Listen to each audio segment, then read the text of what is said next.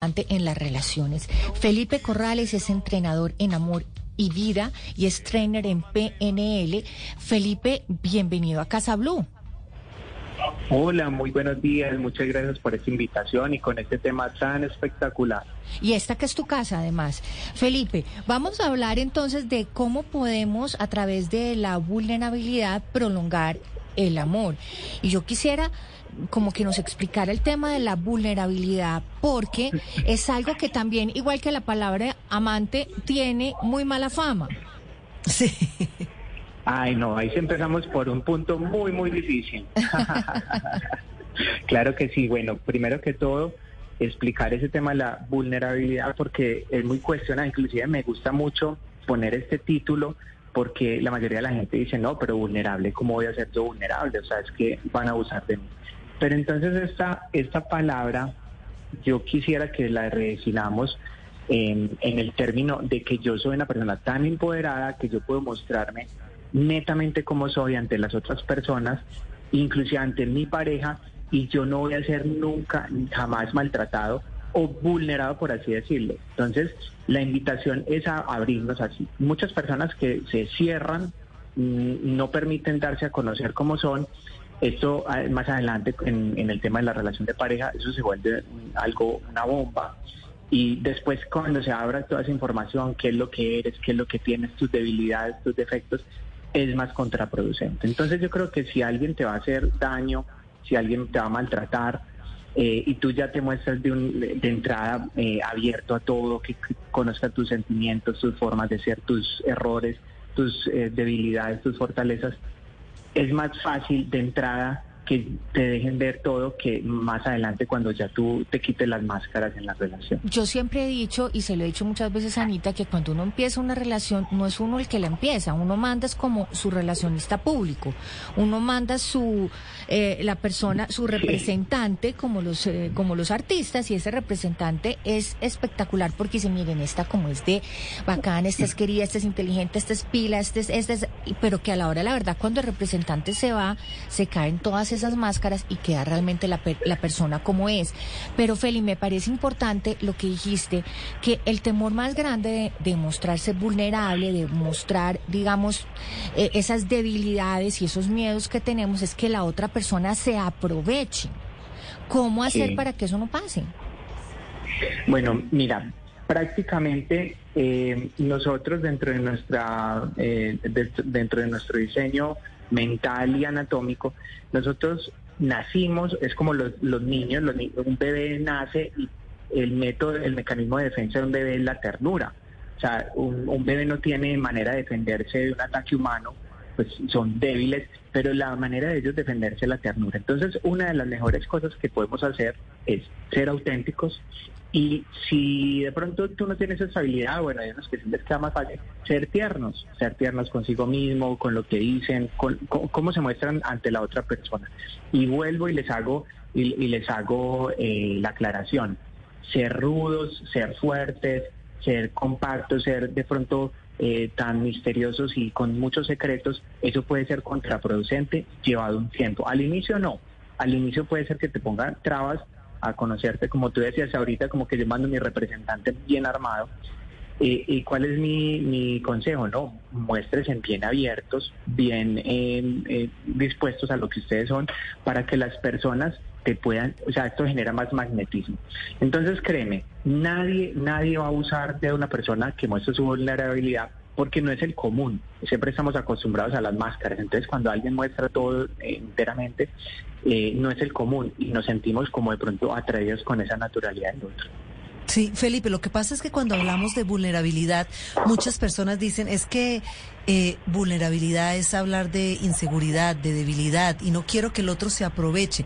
Yo creo que, como usted bien lo dice, si uno realmente se muestra como es desde el principio, pues permite que el otro lo conozca y uno también conocer al otro y saber hasta qué punto él empieza, digamos, a tomar ventaja, porque uno dice, ah, no le voy a decir que esto me pasa a mí o que en estos momentos me siento insegura porque seguramente se aprovecha de mí. Creo que precisamente ahí, como usted lo dice, es donde está la fórmula para, para, para medir al otro de alguna forma. Exacto, y así como tú lo dices, vulnerabilidad no es dejarme pisotear del otro, no es permitir que el, otro abuse de mí, sino que es más bien un llamado a la naturalidad. Por ejemplo, hay personas que salen en una cita, eh, y bueno, por ejemplo, la prueba de fuego de una, de una pareja es llevarla a ver la familia, ¿cierto? A unos les va muy bien, a otros sienten mucha dificultad. Y empiezan esas preguntas de qué haces, de en qué te enfocas. Yo la recomendación que le doy a la gente, diga lo que está pasando en tu vida ¿cierto? No siempre tenemos que llenar las expectativas y ustedes nunca van a llenar las expectativas de un grupo de personas, nunca. Siempre va a haber algo que, que guste.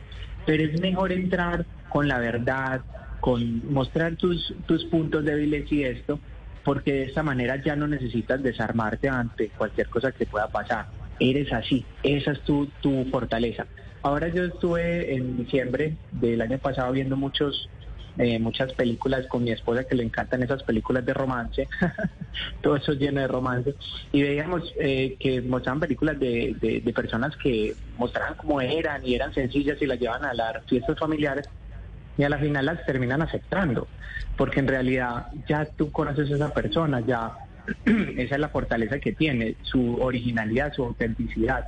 Entonces, eh, por eso insisto en esa vulnerabilidad, pero no en el abuso hacia el otro. ¿Cierto? No en dejarse abusar. Y además yo creo que también uno de los éxitos de mostrarse uno tal cual es, es que si al otro no le gusta, pues rápidamente vamos a terminar con esto y, y pues no perder más tiempo. Total, o sea, si no te gusta mi modo de ser, si es que tú eres, no sé, deportes extremos y a mí me gusta leer y a ti no te gusta que yo lea, pues bueno, saber eso en las primeras de cambio para no extender, digamos, una relación que finalmente se va a romper o, va a tener un quiebre por eso. Exacto, exacto. Y miren, yo les quiero dar una sugerencia muy grande, pues porque es mi, estilo de vida con mi esposa. Eh, nosotros, yo creo que fuimos muy, como que muy, muy muy exactos al inicio de nuestra relación porque nos mostramos muy vulnerables. Yo mostré mis debilidades, mis cosas, yo ella sabía qué cosas tenía yo fuertes y las que no. Eh, siempre nos respetamos eso. Y hoy por hoy nos conocemos tanto ante todas las cosas porque no, son debilidades ni fortalezas, son como es como eres tú. Y esto nos ha dado una fortaleza tan grande, o sea, ya en momentos difíciles de la relación, porque es que créanme, esto no es solo de seducción y, de, y, ya, esto es un tema de vida, de cómo vivir con esta persona más adelante, eso tiene que llegar a una relación. Y cuando tú empiezas a vivir los momentos difíciles y, sabes todas, y, conoces todas las facetas fuertes que tiene esa persona, tú trasciendes y evolucionas más. Entonces la vulnerabilidad a una pareja antes le enseña más cosas para salir adelante. Cuando estamos sin, vulnerabilidad, lo sellamos más. Es un tema demasiado controversial. ¿Qué opinas? Claro. Sí, Felipe, pero además, mire, usted lo ha dicho, cuando uno ya se muestra y se conoce tal como es, hace que esa pareja se fortalezca porque además uno ya sabe cuáles son esos puntos débiles donde uno tiene que apoyar al otro y al revés. Pero también hay un tema, pues usted ha hablado todo el tiempo, que la familia y uno la lleva, uno no se casa con la familia. Yo pienso que contrario a lo que todo el mundo dice, uno se casa con esa persona con la que tiene que pasar 724 y con quien realmente mide el aceite en las situaciones difíciles. Luego, con respeto con la familia, pero ven, sentémonos los dos frente a frente y realmente vamos de, a enumerar nuestra lista de cosas buenas, malas y debilidades para ver qué tanto realmente podemos conciliar y llegar a acuerdos. Total, mira, yo te voy a contar, yo cuando conocí a Carolina, mi esposa, eh, pues ella me invitó a una reunión familiar y pues obvio, en todas las familias siempre van a haber cosas eh, de, donde te miden el aceite. Y resulta que mm, el papá de Caro estaba, pues ella me decía, oh, cuidado que mi papá a veces hace muchos chistes. ¿Cierto? Porque claro, me veía, entonces el chiste era, bueno, el, el, nuevo invitado lava los platos. Entonces yo me empecé a sentir mal. Y yo dije, pero ¿cómo así me invitan y me van a poner a lavar los platos? Claro, ahí mostré yo mi vulnerabilidad ante tomarme las bromas en serio, porque era una broma, pues, pero bueno, al final sí lavé todos los platos. pero lo gracioso de esta historia es que yo mostré mi vulnerabilidad y después Carlos me dijo, pero eso te enoja. yo, sí, es que yo quiero quedar bien, yo no quiero... pero es que estamos, tú eres súper chistoso, tú por qué no te, no te ríes también de eso. Y yo decía, pero sí, mira. Entonces ahí me di cuenta que no hay que tomarse en serio tampoco las cosas y, y que es muy importante, y aquí a qué pena voy a ir un poco en contra con lo que decías de, de ganarse la familia, pero que su familia me quería ganar Y yo también, pero me estaba volviendo como muy, muy serio ante la situación, me estaba tomando muy en serio todas las bromas. Entonces es muy importante también bajarte como esos sesgos que tenemos ante las relaciones. Y si la familia es así, ¿qué importa? Eh, como tú lo decías, sigue con esa pareja. Y es verdad, nosotros somos la nueva generación de nuestra familia, o sea, nosotros somos la versión mejorada de nuestros papás, entonces no hay por qué comparar nuestra pareja con, con los padres. Y sobre todo, que, que me parece muy importante lo que dijiste, que hay que ponerle humor, reírse muchas veces de esas situaciones y ese humor lo saca uno muchas veces de momentos complicados. Pues eh, Felipe Corrales, eh, entrenador en Amor y Vida, trainer en PNL, gracias por estar aquí en Casa Blue. Y oiga, usted y yo nos vemos el lunes en un live, ¿verdad? Desde su Instagram. ¿Cómo es el Instagram para que todos los oyentes nos escuchen? claro, Felipe Corrales libremente. En, en Instagram me encuentran y vas a con Patri López. Aquí, y vamos a estar el lunes a las 7, ¿cierto? Genial. Así es.